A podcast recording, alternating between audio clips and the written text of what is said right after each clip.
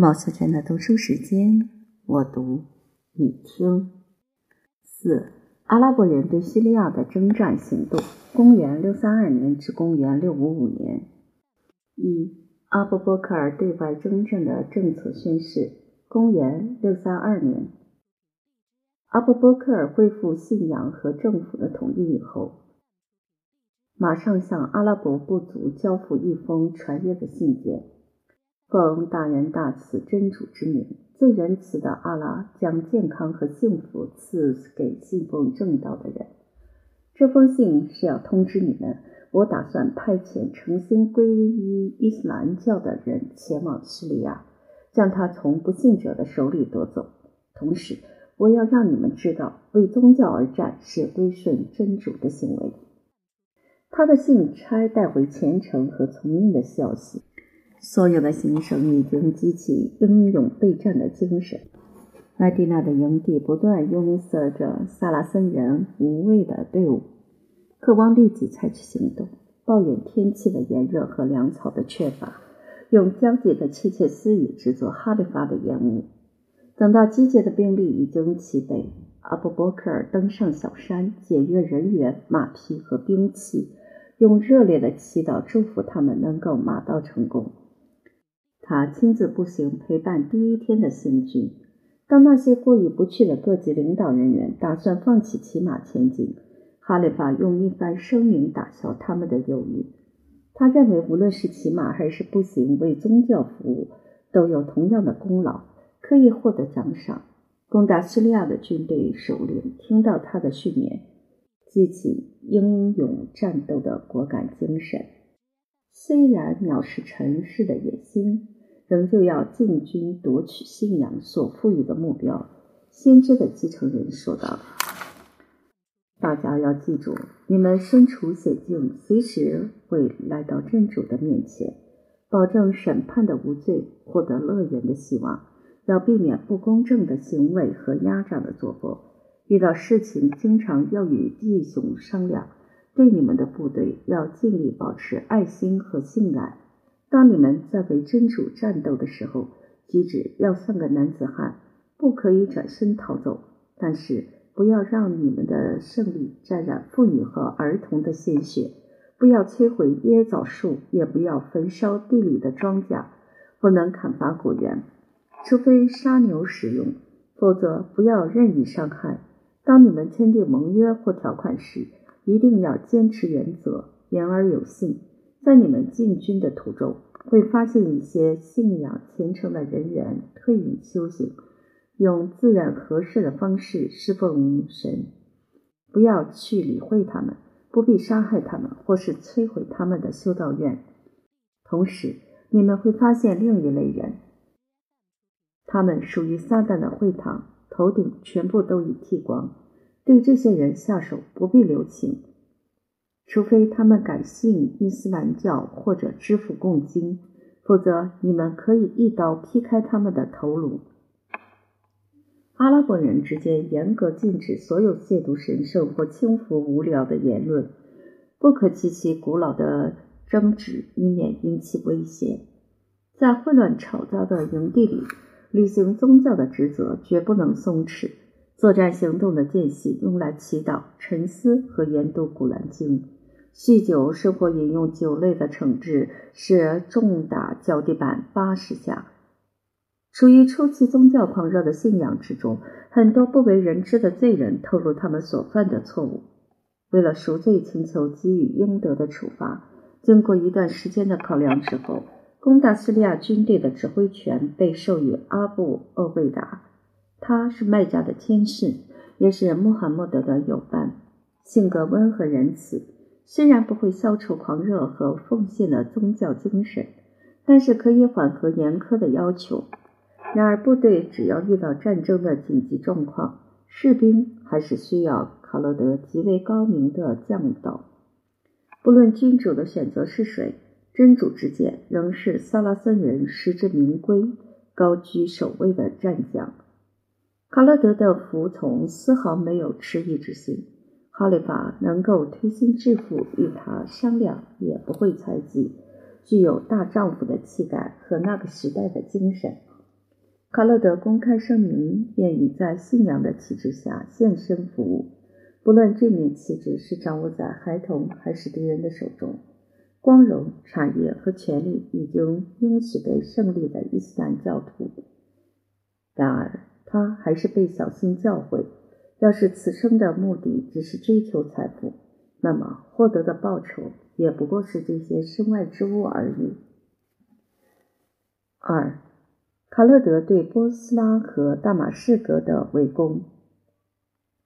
公元六三二年至公元六三三年，叙利亚十五个行省之一，位于约旦河之东那片农耕发达的土地，罗马人基于虚荣心作祟，命名为阿拉伯行省。萨拉森人同样着眼于民族的权利，首先对此地大动兵道。这个地区的富裕在于贸易所获得的各种利益。皇帝提高警惕，特别建立一道堡垒线来加强保护。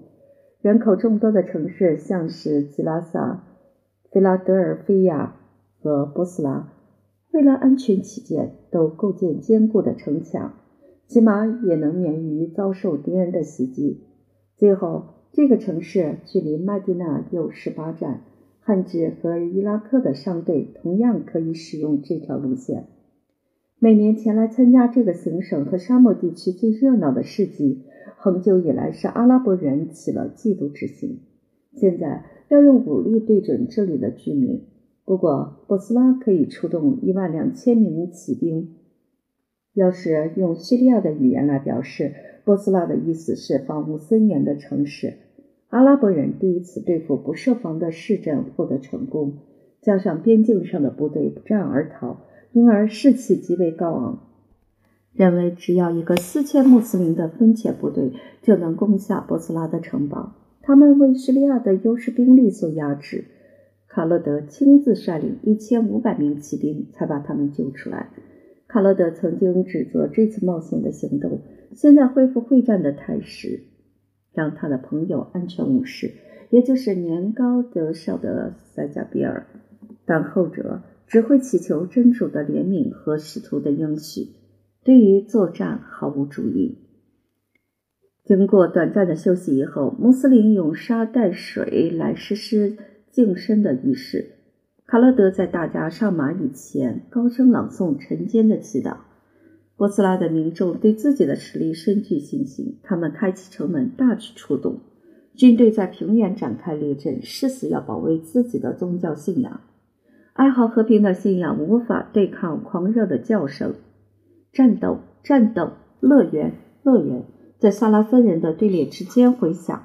城镇的骚动和响起的钟声，加上教士和僧侣的叹息，使得基督徒不仅士气沮丧，而且队形混乱。阿拉伯人在损失两百三十人以后，成为战场的主人。波斯拉的房地上面。为了显示出人多势大，或是获得神助，排满神圣的十字架和受到祝福的旗帜，总督罗马努斯规劝大家要及早降服。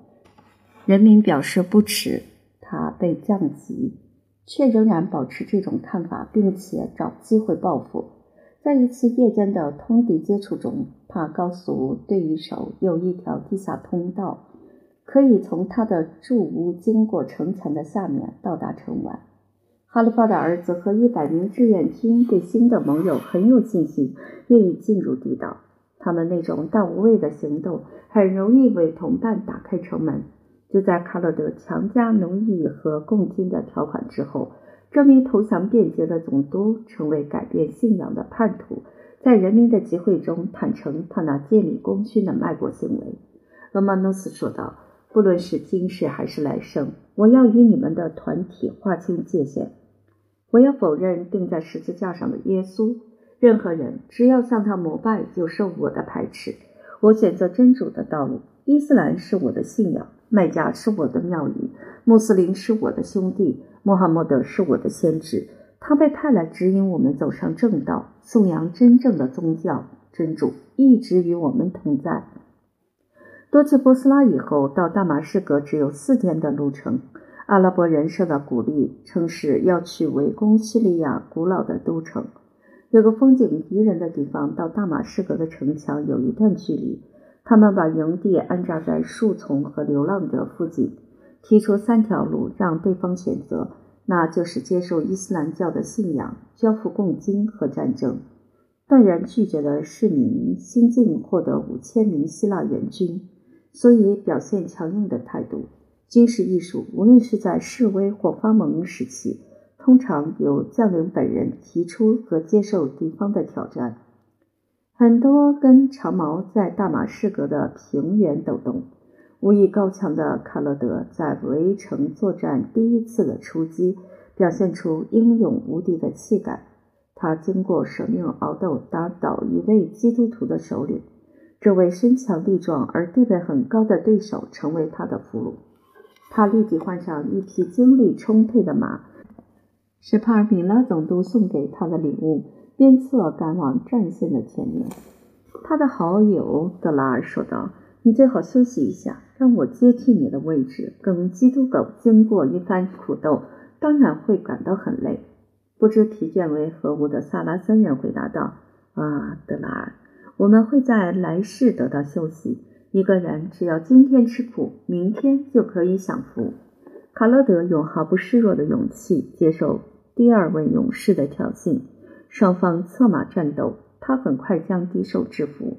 这两名俘虏拒绝放弃自己的宗教，卡罗德只有很气愤地砍下他们的头颅，然后投掷到被围攻的城市。大马士革人经过几番失利，没有意愿进行近战防御。一个信差从城墙垂下去打探消息，带回立即获得有力救援的报告。鼓噪的喜悦声音等于将情报传到阿拉伯人的营地。经过大家七嘴八舌的讨论以后，阿拉伯将领决定撤兵离去，准备与皇帝的军队在会战中决一胜负，找机会再来围攻大马士革。卡勒德在退却的状况之下，选择最吃力的工作就是负责断后，但是却谦虚顺从阿布欧贝达的安排。等到后方受到六千骑兵和一万部族的攻击，正在最危险的关头，他飞奔前来拯救自己的伙伴。后来，只有少数基督徒能退回大马士革，报告他们被卡勒德击败的情况。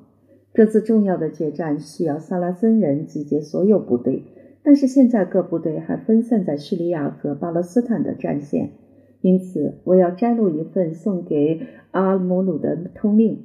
他后来成为埃及的征服者，奉大人大慈真主之名，卡勒德至阿穆鲁，愿你健康和平安。你应该知道，穆斯林弟兄的计划是要向埃兹纳丁进军。希腊人在那里有一支七万人的军队，目的是用来对付我们。他们想要用嘴吹熄真主的蜡烛，但是。他会保护真理之光，不会让不信者得逞。我的信传递到你的手里，立即带着你的人赶到埃兹纳丁。如果至高无上的真主应允，就会在那里找到我们。他们诚心诚意服从召集的命令。四万五千名穆斯林在同一天到达指定的地点汇合。他们把这一切归于上天的赐福。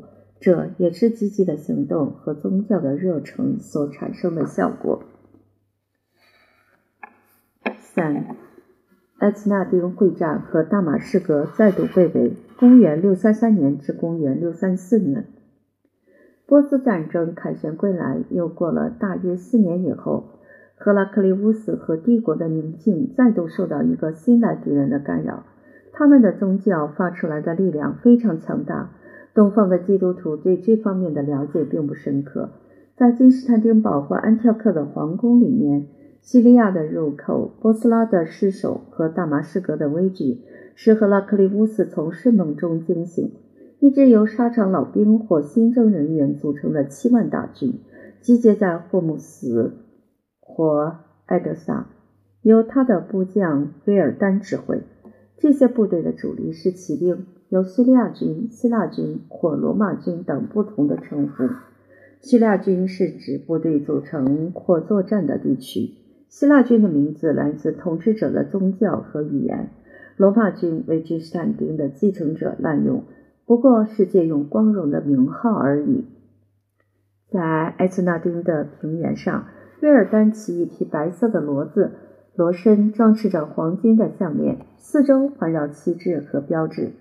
他为一个凶狠而赤裸的武士接近而大感吃惊。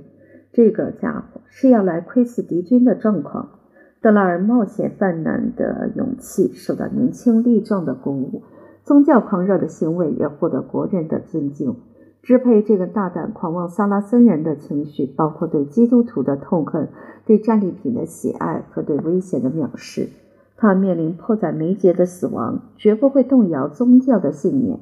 也不会干扰坚定的决心，甚至会用幽默的话来开玩笑，一点都不影响那种坦率的个性。在毫无生还希望的冒险行动之中，他不仅勇敢，而且绝不大意。何况还有很好的运道。他经历无数的危险，有三次落在不幸者的手里成为俘虏，还能幸存下来，讲述征服叙利亚的丰功伟业。享受应有的奖赏和报酬。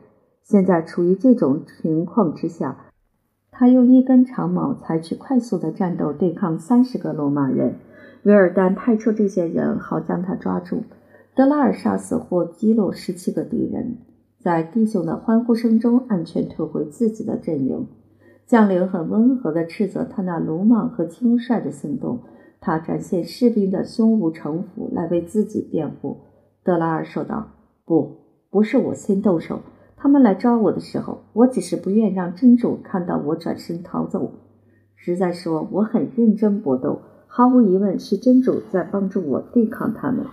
要不是我担心会违背你的命令，一定会尽量避免单打独斗。我有预感他们会败在我们手里，任凭我们处置。在两军对峙之际，有名年长的希腊人从他们的队列里出来。为了和平，提出一个很慷慨的建议。他们愿意花钱让萨拉森人离开。每名士兵的礼物是一顶头巾、一件长袍和一块金币。他们的领袖是十件长袍和一百金币。哈里发则是一百件长袍和一千金币。卡勒德用一声狞笑表示拒绝。你们这些基督狗，我要让你们知道，有三条路可以选择：信奉古兰经，缴纳贡金。或是决一死战。我们是喜爱战争胜于和平的民族，根本瞧不起这一点可怜的施舍。因为你们的财富、你们的家庭和你们本人很快就会尊奉我们为主子。虽然当面加以拒绝，他经过深入的考量，还是担心会带来危险。手下那些到过波斯的人员见识到克斯洛伊斯的军队，承认没有看过这样坚强的部署和数组。狡猾的萨拉森人面对兵力优势的敌人，想到一个新的诱因来鼓励士气。你们把当面的情况已经看得很清楚，这些罗马人的军队团结一致，你们根本没有逃脱的希望。但是你们也可能只花一天的时间征服叙利亚，成败完全靠着你们的纪律和坚韧。要保全自己的实力，撑到夜晚的来临。先知的习惯是要在夜间击败敌军。在连续两次激战行动中，他用节制而坚定的态度忍受敌人的矢石交加和部队的不满怨言。最后，等到对方战线的精力和见识几乎消耗殆尽，卡勒德发起攻击的信号，立即获得一面倒的胜利。皇家军队的剩余人员跑到安条克、凯撒利亚或大马士革，四百七十名穆斯林阵亡。为了长命起见。估计有五万不幸者被打下地狱，战利品的数量之多根本算不清楚。有很多用金银制作的旗帜和十字架，各式各样的宝石、金银项链和首饰，无数贵重的胄甲和衣物。全面的分配作业要延到攻占大马士革以后才办理。及时供应各种虏获的武器是获得后续胜利的关键因素。光荣的信息传到哈利法的宝座。所有阿拉伯的部族，即使过去对先知的使命抱着冷淡和敌对的态度，现在也不断提出要求，急着想到叙利亚去分一杯羹。忧伤和恐惧急速传播开来，将噩耗带到大马士革。居民在城墙上看到埃斯纳丁的英雄再度光临。阿穆鲁率领九千骑兵担任前锋，萨拉森人的队伍络绎不绝，使人胆战心惊。后卫紧随卡洛德展扬着黑鹰的标志。行动积极的德拉尔奉命指挥两千骑兵，担负的任务是巡逻城市的四周地区，搜索附近的平原，以及截断所有的外援和消息。其余的阿拉伯酋长配置在个人负责的要点。面对大马士革的七个城门，再度发起了包围行动，不仅勇气百倍，而且更有信心。萨拉森人的作战方式虽然获得成功。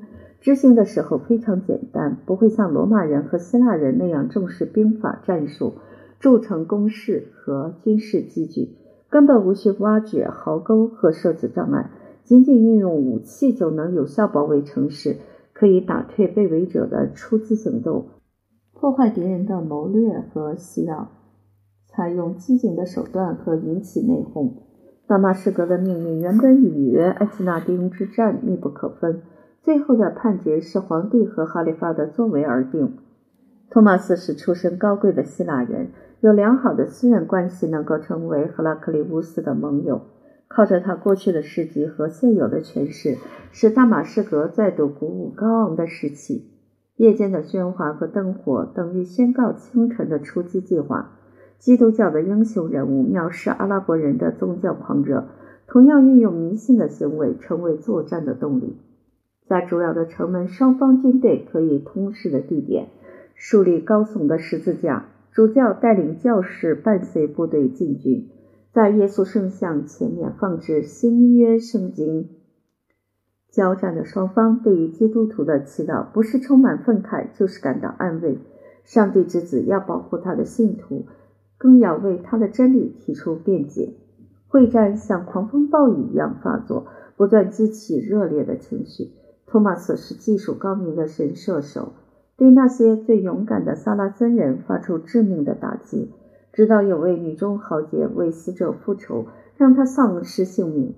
阿班的妻子随着夫婿参加圣战，抱着濒临死亡的丈夫，她说道：“多么愉悦，多么欢喜！我的夫君，你就要到真主的面前，是他让我们在一起，现在要使我们分离。”我要为你的死报仇雪耻，要尽量运用我的力量，使我能够跟你相聚，因为我爱你。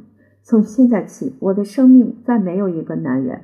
我要呈现我的余生来侍奉真主，没有一声叹息，也不流一滴眼泪。他洗净夫君的尸身，举行通常的仪式，将他埋葬。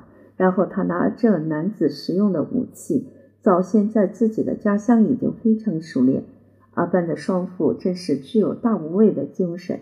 他看准谋害丈夫的人正在会战最激烈的地方奋不顾身的搏斗，射出第一支箭，命中呼气式的手；第二支箭射中托马斯的眼睛。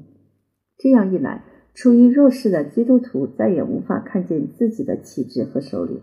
然而，大马士革那位气度恢宏的勇士拒绝退回他的腹地。就在房壁上裹上，再上战场，搏斗一直延续到黄昏。叙利亚人在休息时还是衣不卸甲。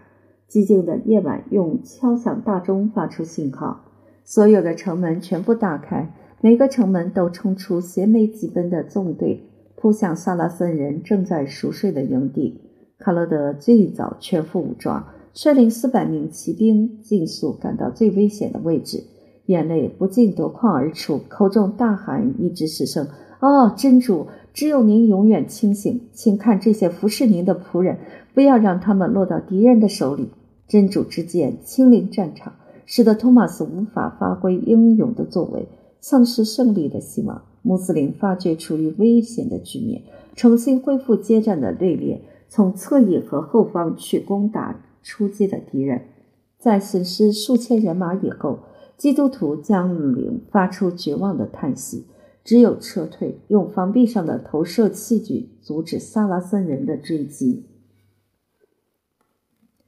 四，攻占大马士革及和平条约的签订。公元六三四年，围攻作战过了七十天，大马士革的耐性和粮食全都耗尽。就是最勇敢的首长，面对困苦的状况，也只有屈服于现实。对于要和平还是战争的重大决定，他们接受过去的教训，畏惧生性凶猛的卡勒德。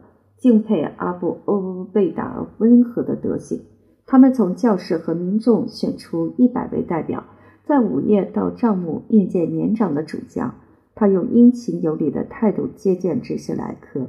他们带着签署的同意书回去，对于穆罕默德的友伴极为信赖。主要的条件是停止所有的敌对行动，自愿迁移的人员可以安全离开，尽可能带走自己的财产。留下来向哈里发缴纳贡金的臣民可以分享遗留下来的土地和房屋，能够拥有七所教堂做礼拜之用。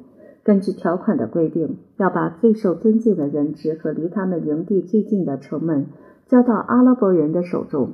阿波欧贝达的士兵模仿他们酋长的温和，同时他能拯救一个民族免于灭亡。对于他们用归顺表示感激，也会觉得欣慰。条约的签订使他们松弛应有的警觉。就在这个时候，城市的另一边被人出卖，受到攻击而被敌人夺取。一百多名阿拉伯人的队伍打开东边的城门，交给更为残酷无情的仇敌。喜欢劫掠和暴虐成性的卡勒德在呼喊：“杀呀，杀呀！不要饶了真主的敌人！”他那胜利的声音在大马士革的街头回响。基督徒惨遭屠杀，血流成河。当卡勒德抵达圣玛利亚教堂，看到他的伙伴平静的态度，不仅感到惊讶，而且激起满腔的怒火。他们的刀剑还没有出鞘，四周围着一群教士和僧侣。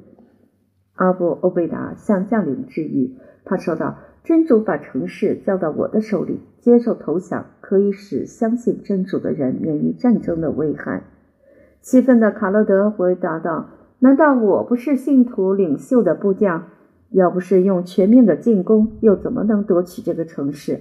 不信者必须葬身在刀剑之下，继续动手。”急着满足欲望和生性残忍的阿拉伯人会服从大受欢迎的命令。要不是阿布欧贝达用义正辞严的态度坚持慈悲为怀的作风，大马士革就会化为一片焦土。他挺身在浑身战栗的市民和蠢蠢欲动的蛮族之间，用真主的圣名来恳求他们要尊重他的承诺，要停息他们的怒气，等待他们的首领做出决定。于是，阿拉伯的酋长进入圣玛利亚教堂，经过一番激烈的争执以后，卡勒德多少要听命于同僚的见解和职权。阿布欧贝达一言条约的神圣。穆斯林严格遵守诺言，不仅争取荣誉，同时也获得利益。一旦叙利亚其余的城市对他们无法信任而陷入绝望之境，就会使他们遭遇顽强不屈的抵抗。大家同意停止屠杀行动。大马士革向阿布欧贝达投降的区域立刻可以获得条约的保障，并且请求公正和明智的哈里发做出最后的决定。绝大部分民众接受宗教自由缴纳贡金的条款，大马士革仍旧拘留两万基督徒。骁勇善战的托马斯还在继续奋斗。生而自由的爱国之士投效到他的旗帜之下，情愿过着贫穷和放逐的生活。在邻近的草原上，无数营地容纳着教士和俗家子弟、士兵和市民、妇女和孩童。他们在仓促和恐惧之下，仅带走最值钱的动产，放弃位于风景优美的法尔帕尔河两岸祖传的房屋，使他们感到悲伤和痛苦。居民的不幸灾难根本无法感动卡勒德的铁石心肠。他与大马士革人为了库存谷物的所有权大肆争执，想尽办法要使城市的守备部队得不到条约的好处。勉强同意每个难民为了自卫可以携带一把刀、一根长矛或是一张弓，同时态度很严厉地宣布，在暂缓三天的屠杀行动以后，要把他们当成穆斯林的敌人，继续追捕，绝不宽恕。一名叙利亚青年炽热如火的爱情，使大马士革的逃亡人士惨遭灭亡的下场。约纳斯是住在城里的贵族，已经与家世富有的少女定亲。他的双亲延后婚礼的时间，使得他被约纳斯说服，愿意跟和他心意的这个青年逃走。他们花钱买通开山门夜间的守卫。爱人在前面探路，被一个阿拉伯的分队所包围，但是他用希腊话大声叫喊：“鸟被人抓住了！”警告这名少女赶快退回去。他被送到卡洛德的面前，用处死来胁迫。不幸的约纳斯只有公开承认，他相信唯一的真主和使徒穆罕默德，要继续善尽责任，成为勇敢和诚挚的穆斯林，直到后来殉教为止。当城市被阿拉伯人夺取以后，他尽快赶到修道院。约德西亚已在那里找到栖身之地。但是他抛弃这名爱人，身为叛教者的他受到大家的仇视。他为了宗教，宁愿舍弃自己的家园。毫无恻隐之心的卡洛德行事非常公正，拒绝用武力拘留大马士革任何一个男性或女性居民。卡洛德遵守条约的规定，给城市四天的期限。同时，他非常关切后续的征服行动。但是在计算时间和距离以后。发现没有希望追上早已离城的民众，杀戮和抢劫的意愿无法达成。约纳斯却向他保证可以赶过疲惫的逃亡人员，并且不断要求。最后，他决定听从约纳斯的话。于是，卡勒德率领四千名骑兵，假装是身为基督徒的阿拉伯人，开始发起追击行动。他们只在祈祷的时候休息片刻。向导对于整个乡间的情况非常了解，大马士革人异常列的足迹清晰可见，然后突然消失。萨拉森人还是发现商队转向山区，很快就会落到他们的手里。他们翻越黎巴嫩斯山脉的棱线，这时遭遇无法忍受的困难。久经战阵的宗教狂热者也陷入意志消沉的状况。只有这个爱人具备百折不挠的勇气，非常乐观，要坚持到底。从乡下一名农夫的口里得知，皇帝下达命令，给这群流亡人员使用海岸的路线继续前进，不要耽搁行程。这条大道可以到达君士坦丁堡。这种做法可能是顾虑安条克的士兵和民众，怕看到或得知他们所遭遇的惨状而影响到士气。萨拉森人在向导带领之下，通过加巴拉和拉迪凯亚地区，尽量与城市保持相当的距离。雨不断的落下，夜晚是一片漆黑。他们与罗马人的大军只隔着一道山岭。卡勒德对弟兄们的安全感到极为忧虑，甚至将一个兆头不祥的梦小声告诉他的同伴。到了天亮以后，所有的情况都很清楚。他们看到大马士革人的帐篷安扎在一个风景宜人的山谷。经过很短一段时间的休息和祈祷，卡勒德将骑兵分为四个中队，由他最信任的德拉尔指挥第一中队，最后一个中队由自己掌握。他们陆续冲进乱成一团的群众之中。这些人准备的武器也不够，完全被忧愁和疲惫所制服。除了一个俘虏受到宽恕而被允许离开以外，阿拉伯人感到非常满意，认为没有一个男女能逃过他们锋利的弯刀。大马士革带出来的金银散布在营地，皇家的衣服仅丝织品就有三百件，足够供应一支赤裸的蛮族军队。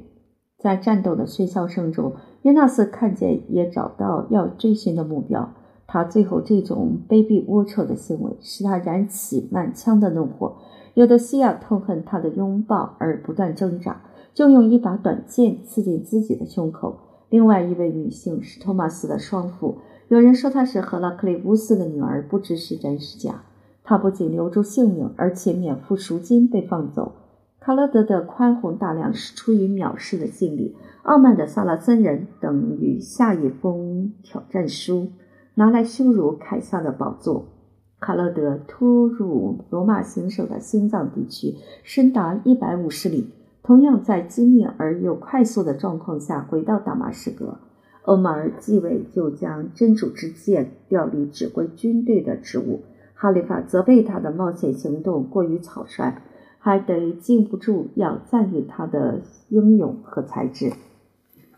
大马士革的征服者另外一次远征行动，同样显示出他们对于这个世界的财富不是过分贪婪，就是极度藐视。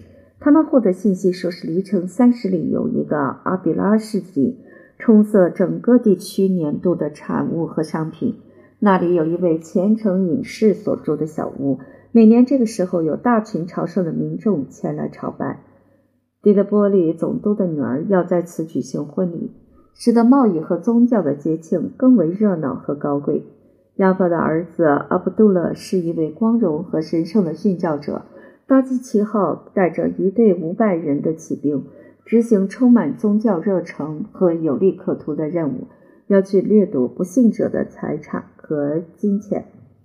等到他快要接近阿比拉市集，听到探子的报告，不禁大吃一惊，说是聚集大量的群众。包括犹太人和基督徒、希腊人和亚美尼亚人、叙利亚的本地人和埃及的外乡人，总数不下一万人之多。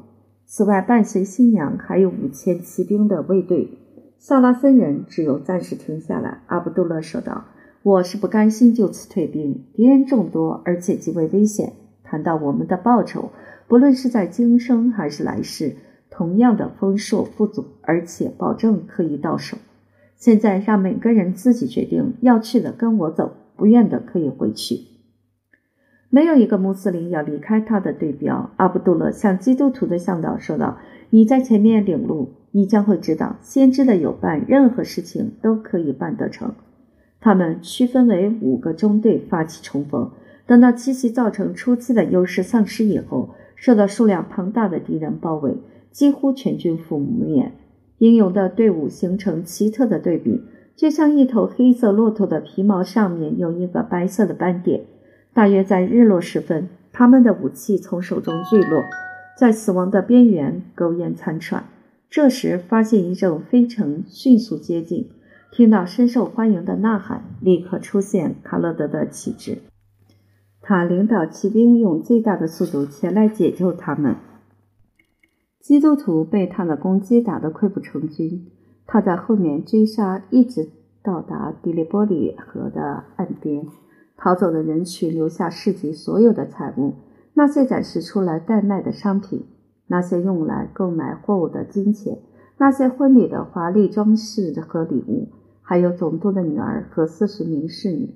马匹、驴子和骡子的背上沉重的装载着水果、粮食、家具。金钱、餐具和珠宝，受到宗教庇护的强盗凯旋回到大马士革。愤怒的隐士与卡洛德发生短暂的一些争吵，没有受到杀害，成为殉教者，孤独留在血流满地、举目疮痍的现场。